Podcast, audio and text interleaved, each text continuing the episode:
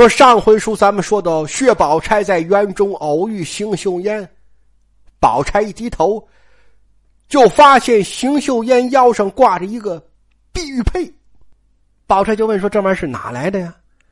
邢岫烟说是三姐姐给我的。宝钗听罢一点头啊，说：“这是探春呐，看见人人都有，你没有，她好心给你弄了这么一个。但是你要明白啊。”说这个东西在官家小姐身上，你这不算什么；但在咱们身上，那可是未必合适。特别你是穷人家孩子，刚住进府里来，你就拿这个玩人家说你浮夸不踏实啊。所以宝钗说：“你看我，我到府里住了这么些年，你看我身上我穿名牌了吗？所以你也是啊。说这个东西，说等你将来嫁过来，好一箱子一箱子的随便玩但现在还要注意低调啊！说邢秀烟听罢，连忙解下来说：“那姐姐我不带了。”宝钗说：“别啊，你这是三姑娘特意给你的是吧？你突然不带了，哎，还多此一举。说你关键你得有这个意识啊！”邢秀燕这又再次点头称是啊。嗯，宝钗又问谁衣服当谁家了？邢秀烟说：“当票上写的是横竖点呐。”嗨，宝钗说：“行了，人没进我们家，衣服先进我们家了。”邢秀烟就知道了，这横竖点那就肯定是老薛家开的，这就怪不好意思。所以连忙就打岔，就说：“姐姐，你这是要去哪儿啊？”宝钗心里话说：“你在这儿看着我，我还能去哪儿？我不这就是得去潇湘馆大战林黛玉吗？啊！”当然了，嘴上他不能这么说，是吧？两人客气两句，这就各忙各地。宝钗就奔了黛玉那儿了。到这一看，好来晚了，他妈先到了啊，薛姨妈先到了。各位呀，这也是书里第一次写薛姨妈上林黛玉这串门啊。那您说这个，这不也还是老太太闹的吗？啊，就说原来呀，就人家宝钗看得远。说咱们讲过，元春公开表态以后，宝钗马上制定新策略，就对宝玉要强攻，对黛玉要软化呀。好说这一路走来多不容易是吧？起起伏伏，大伙都知道啊。而且在这个过程当中，咱们说良心话，就宝钗一个人是吧？不计代价的，就坚持这个战略呀。薛姨妈，包括王夫人。其实你都看不到有很明显的跟进呢，但是你看到这会儿，人家宝钗这个战略的价值就充分体现出来了。说要不然宝玉都闹成那样呢，黛玉要跟进怎么办？说大观园里有他没我，有我没他，三爷，你看着办吧。那怎么办是吧？所以你看薛姨妈这也赶快就跟进了，跟姑娘小啊，来安抚黛玉呀。也是安慰老家母啊，就说老太太，您看我们多乖是吧？我们多听您话呀，我们肯定让他们就都都好好的，都别出事啊。所以您也就让我们就就消停待着就完了呀。嗯，说这一番心机呀，黛玉如何能识得呀？咱们说多少次，说黛玉其实只有小聪明，没有大智慧呀。自打被宝钗拿下了，她也就被拿下了。就再没有防范意识了，所以这老薛家娘俩一前一后一左一右这么一哄，黛玉还觉得挺温馨呢，还挺有家庭氛围呢。甚至黛玉都提出来，就说薛姨妈，我不管您叫姨妈了，我就管您叫妈就得了。啊，宝钗说那可不行啊，因为你知道我们家有个哥哥呀，说还没媳妇呢，所以你先别着急叫妈啊，你再等等看，说没准啊，你你你还能叫别的呢，各位。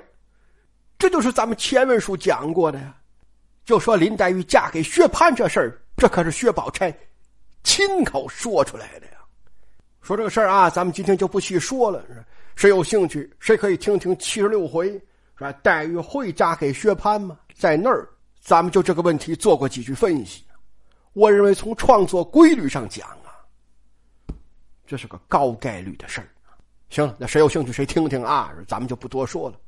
当然是，宝钗说这个话，黛玉不能干呢。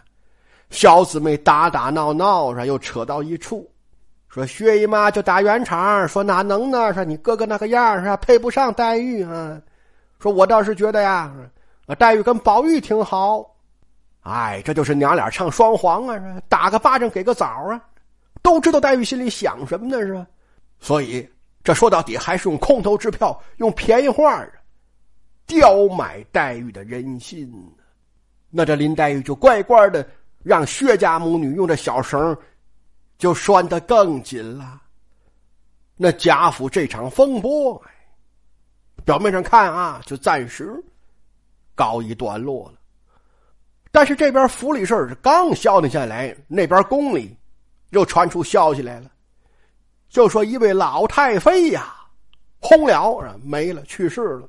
那大伙可能会问了，说那这这跟老贾家有什么关系？好，关系大了。这书中就说呀，朝廷就下了旨了，天下凡有觉者呀，一年之内不得宴宴音乐，这哪怕是老百姓呢，那也是三个月内。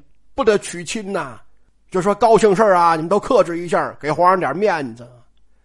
然后在京城里的贵妇人呐，有品级的呀，都要入朝随班，按爵守制，就都参加治丧委员会啊，然后就轮流值班去。所以贾府从老贾母开始往下，连贾蓉媳妇都得去啊，因为贾蓉买那个五品龙金玉，他是实职啊，说人家负责给家属找工作，给家属也有级别呀。所以他媳妇有官方身份啊，得参加这事。倒是李纨这个因为贾珠死的早，他还没当上官呢，所以李纨没身份。然后王熙凤这边呢，说贾琏虽然也买过一个五品通知，但显然他这个就是个虚职，就还没有这个封妻印子的待遇呢。所以王熙凤也没官方身份，就他们妯娌俩不用去。而且呀，更麻烦的是，就这老太妃不能在宫里摆一辈子。他得出殡呢，是吧？得送坟地去。皇上家那坟地那不是叫陵吗？大伙都知道是。就说按照朝廷规定啊，老太妃停灵日满，这些贵妇人还得送老太妃到皇陵去啊。说那个地方都不能在京城里呀，是吧？还得找那个风水好的地方呢，是吧？所以这个都得有点距离。说你抬过去到那儿，再搞点活动，搞点仪式啊，再返回来一来一回。这一个月呀，就说老贾母啊、邢夫人、王夫人是吧？尤夫人带着贾蓉的媳妇许氏，按理说就得出去这么长时间呢。哎呦，那你说这梁府里呀，这奶奶太太都走了，那这家务事怎么办呢？那我说这不是你刚说完吗？李纨跟王熙凤不去吗？那他俩能行吗？李纨咱们说了能力不够啊。那王熙凤，你别说这这还没解除禁闭呢，就算解除了好。怎么你还指望王熙凤再去管宁国府啊？说尤夫人就是把宁国府烧了，都不能让他再杀回马枪啊，对不对呀？哎，说那个主意不行，说王熙凤就早早的就自己就把这条路就给堵死了呀！啊，说这个您要是半道进来听不懂，您听听前面啊，四十五回王熙凤篡权宁国府，四十三回秦可卿淫丧，尤夫人蒙羞啊。就说的都是这个事儿啊，所以没办法呀。老贾母跟王夫人、邢夫人一商量，说要不然给尤氏啊，就报个孕产假，就说她怀孕了。各位说现在啊，也还有这个民俗啊，就是孕妇不能参加白事，哪怕是自己父亲，都不能去送去啊。所以就用这个借口吧，啊，让尤氏留下来，两府照应照应啊。当然了，他的精力主要还是在他们自己宁国府那边啊。说这边。那毕竟李纨呢，三丫头啊，是吧？薛宝钗这班子，这这已经工作一段时间了，还行啊。而且王熙凤其实也能管事儿，他暗中都盯着呢，他就是不出头而已呀。所以这边差不多。他说，如果非非是觉得还要再加强一下的话，是？那这么着，干脆就让薛姨妈搬进大观园，帮助照看小姊妹呀。但是各位书里写到这段的时候，他可没提这主意是谁出的，就说这是王夫人张罗的呀，还是老贾母建议的呀？哎，要我说，这个主意应该是王夫人出的，因为这个事儿毕竟你从表面上看，你这是个麻烦人的事儿啊，所以老家母不好张罗这个事儿另外，你再看薛姨妈住进来以后，这都住哪儿了？说本来她应该说首选住宝钗那儿啊，但是书里说宝钗那儿现在有香菱，又有史湘云呐，所以住不开啊。那说那那那换个地方宽敞的，说稻香村吧，稻香村房子最多呀。哎，可稻香村现在也客满啊，反正就是七找八找啊，最后哪儿都不合适，就林黛玉这合适啊。于是乎，这薛姨妈就住进了潇湘馆呐，就干脆直接给黛玉就当起保姆来了。用书里原话就是一应药儿饮食啊，就吃饭吃药啊。薛姨妈都十分精心，黛玉都感戴不尽，就干脆就管薛姨妈叫了妈了。那各位，你看，这不就还是刚才咱们说那个战略吗？所以说，就必是人家有意识的安排呀。嗯，当然，这个老家母都看得明白是吧？但是细想想啊，这个也挺好。就是我出门这么长时间啊，与其委托别人关照黛玉的安危啊，不如直接就交给他们，是吧？就说明白了，黛玉的安全就交给你们全权负责了。所以要真出了事儿，你们可要给我交代。那这是不是就就就反而是排除了隐患呢？所以书中原话说：“老家母千叮咛万嘱咐，就是跟薛姨妈签协议啊，就说黛玉这就算交给你了啊，出了事儿，我可找你们。”然后老家母又观察几天，这事儿就算定了，薛姨妈就算正式上岗。薛姨妈这边上了岗，那边尤氏夫人也提前进入角色了啊。说这都不是说临上轿临扎耳朵眼儿，这临出门头一天才定，不是，是早早就定下来了。所以尤夫人跟这边她还可以有一个衔接过程。当然尤氏也不愿意管荣国府的事儿，毕竟王熙凤在那儿呢。所以尤氏主要还是管他们家，在这边就是照个面点个卯。书里说也不甚作威作福哎，就就就就是照应一下得了。但有一个事儿，尤夫人觉得得跟王夫人商量商量。就是皇上不规定了吗？有爵之家一年之内呀，不能宴宴歌舞啊，是吧？不能有那个乌拉哇乌拉哇。今天是个好日子，是吧？但咱这府里他有个专吃这饭的呀，就是咱有个文工团呢，小戏班子住在梨香院呢。那要说一年不宴宴歌舞，各位这不是说就光是不正式表演，就练习都不行，乌拉哇乌拉哇都不行，乐器得封起来。那大伙都知道，干这个的一年不碰家务事儿，明年好你改理发就得了吧。就说他这个手艺，他这个功夫就荒废了呀。那咱们还养他们干什么呀？王芬说也是啊，那要不然把他们打发了吧，是吧？就放了吧，各回各家，各找各妈，这还他们个自由身吧。尤夫人说那也不行吧，因为这个孩子大多都是爹妈卖的呀。说哪有好人家让自己孩子搞文艺的呀？（括弧啊，在那个年头。）括弧完了，所以尤夫人说：“与其是，让人贩子捡便宜，不如就留下来，放到各房里改服务员得了。”王夫人说：“行吗？说那这样，你你问问他们吧。说要真是无家可归，不想走，想留下来的，行，就让他们留下来想走的还是要放啊。”结果尤夫人一问，果然就三四个还想回去的，大多数连家都找不着了。说我们坚决要留下来，我们生是贾夫人，死是贾府鬼。你看这还挺坚决。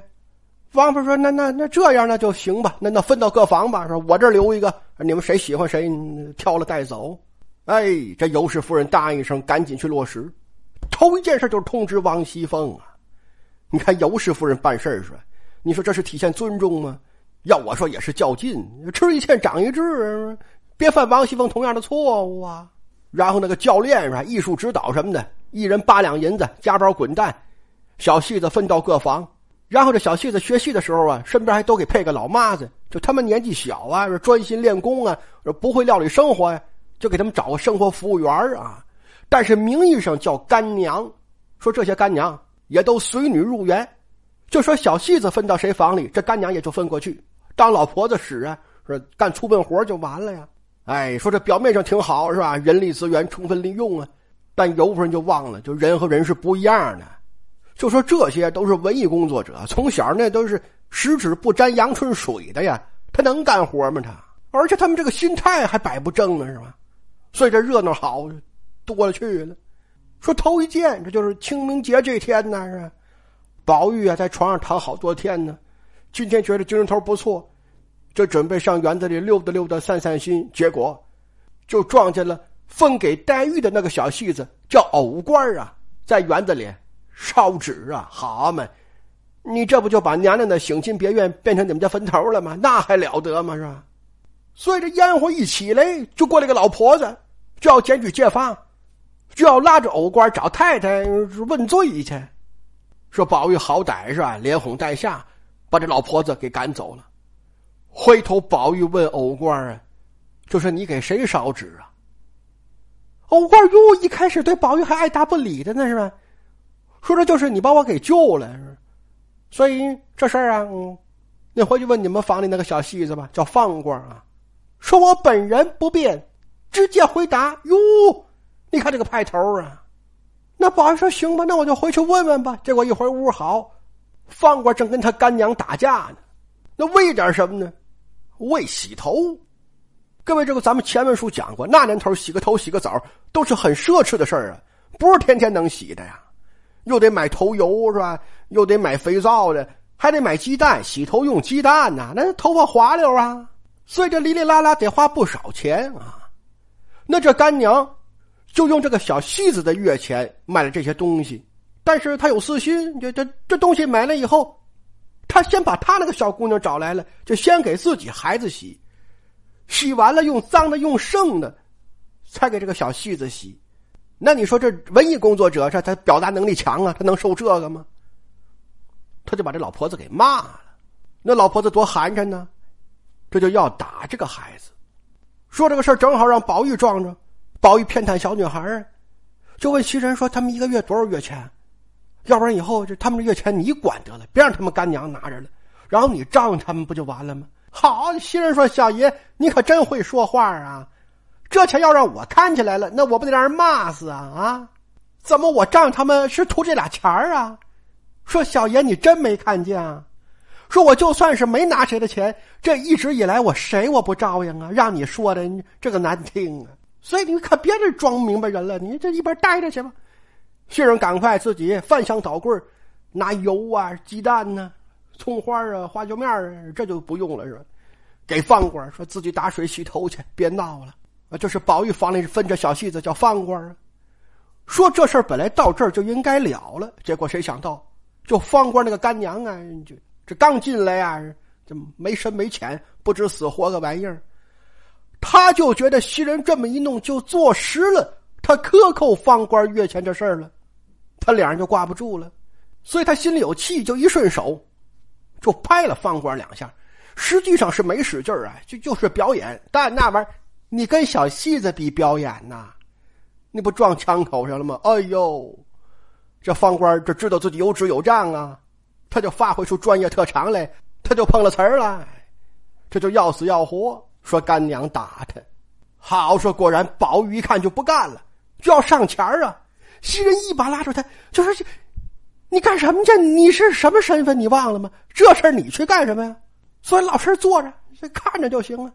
你看我给你找个合适人啊。”袭人回身喊麝月，说：“麝律师，说咱们说过，麝月那个嘴都能赶上个出庭律师啊。”袭人就说：“我不会拌嘴，所以这个事儿啊。”交给你了。麝月说：“谁谁谁谁谁？我看看啊，谁在这屋里吵吵啊？哦，我说就你呀，你干嘛？管孩子？在这管孩子？那哪行呢？说你这不是管孩子的地方啊！说你要真想管孩子，行，来来来，把刚领那五百个钱给我放下，回家管去。说在这儿，谁是谁娘？谁是谁姑娘啊？说你们这都是工友。”你知不知道？说就是谁犯了天大的错啊，也有主子打，主子骂呀。包括大丫头们、姐姐们也可以管束，就你管不着。你知不知道？说你们也就是个大保姆吧，还还还真把自己当干娘啊？啊，就算真干娘的，那那那玩意儿多少钱一斤呢？那说我知道干粮有价人离不了啊，必须得吃啊。但干娘这玩意儿，我看有没有？也不当事儿啊！哦呦，晴雯一听也来这精神头了，秦桧说：“对，要我说，干脆咱把干娘都撵出去吧，咱们还省些干粮。”